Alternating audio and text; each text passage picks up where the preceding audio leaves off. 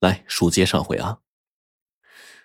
呃，这个到第二天的时候呢，李跛子还是照常和黄三爷下棋。当裁判的郑飞却是如坐针毡呐。黄三爷眼看着就要输了，哎，这老头啊，猛地一推棋盘说：“不，不下了，不下了，你开始讲第二个故事吧。”李跛子看着黄三爷这样啊，也不拆穿他，然后就开始娓娓道来。这故事啊。是发生在民国二十二年的东三省，牌九发展到这个时期，其实已经成为人们主要的赌博工具了，也开始出现了五花八门的老千儿。行内呢有一个叫做顾大同的老千儿，就传闻他从来就没输过。然后他在五十大寿的时候宣布，从此金盆洗手，永不涉赌，如有违背，天地不容。那话都说到这份上了，大家都知道顾大同是铁了心要戒赌。不料三年后的一天，一队伪军进入了顾府，在众目睽睽之下请走了顾大同。顾大同呢就被请到了一座日式的建筑里。这个时候。来了一个戴眼镜的中年人，顾大同一看，不由得心里一惊啊！这不就是日本人封的那个伪满国的皇上溥仪吗？他把自己找来会什么事儿啊？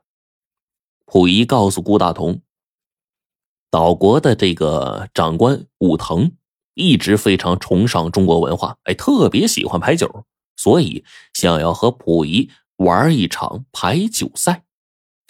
溥仪让顾大同到时候啊，作为满洲国的议员代表啊上台参赛，而且一定要赢，为满洲国争回点脸面。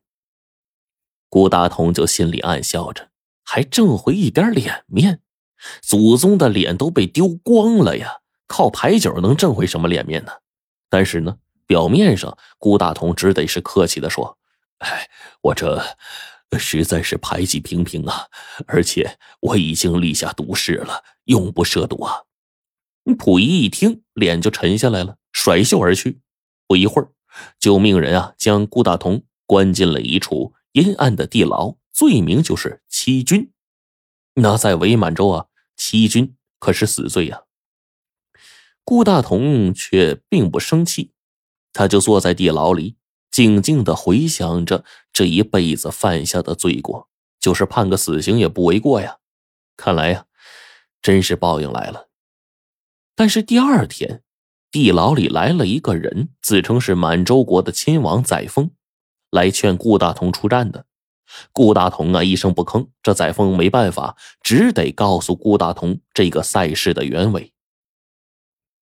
亲王就告诉顾大同，这一次呀。皇上访日归来，武藤逼他发表一份回銮训民诏书。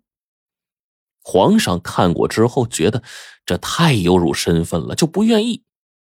武藤就不阴不阳的笑着说：“说要不然咱就来一场中国的牌九友谊赛，赢了可以不签，输了必须签。”大家心里都清楚，这小岛国的人啊，这是胁迫着皇上。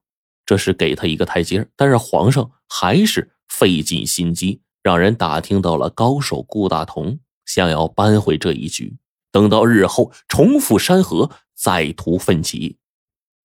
说到这儿，载沣已经是声泪俱下，哀求的看着顾大同，求他能够顾全大局，赢下这一局。如若不然的话，就等于昭告天下，皇上是这小日本的奴才。顾大同听完了，双目紧闭，过了半晌，才恨恨的说了一句：“我上。”载沣心里暗喜啊，这可真是一招险棋呀！把这么机密的事告诉顾大同，实在是下下之策。等到顾大同赢了牌局，必须立马将他给杀了，不留后患。顾大同这哪里知道载沣的心思呀？他就受不了小日本的跋扈，决定破戒，杀杀这鬼子的威风。第二天就要开赛了，顾大同就连夜制作起牌九。这载沣就不明白呀，为什么牌九还要自己做呀？顾大同就告诉载沣，这是他的独门绝技——暗花牌九。暗花并不稀奇，稀奇的是顾大同做的暗花，是在牌九的黑白相交处，利用光的折射原理，在特定的角度才可以看到坐下的记号。只有这样，他才有机会做出生死门。载沣还不放心，毕竟生死门的胜率只有四分之三，那么还有四分之一的输率呀，这怎么办啊？顾大同一笑说：“他自有分寸。”第二天，比赛开始了。武藤大大咧咧的坐在正方，下方坐着一个小岛国的小军官啊，左侧呢坐着溥仪，右侧坐着顾大同。牌局一开始，顾大同并没有赢得特别明显，溥仪呢也是有输有赢。到了最后一局，轮到顾大同坐庄了，他就在心里啊算了算筹码的数量，只要拿下这一局，那就胜券在握。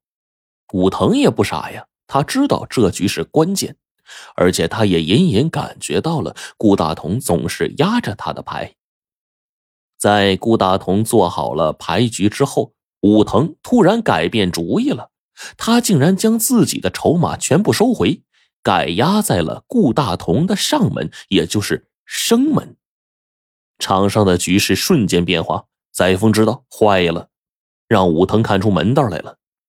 这一局，顾大同如果想赢的话，除非出现奇迹。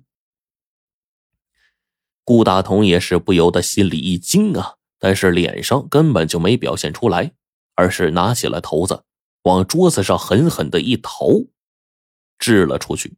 然后骰子呀翻滚落定。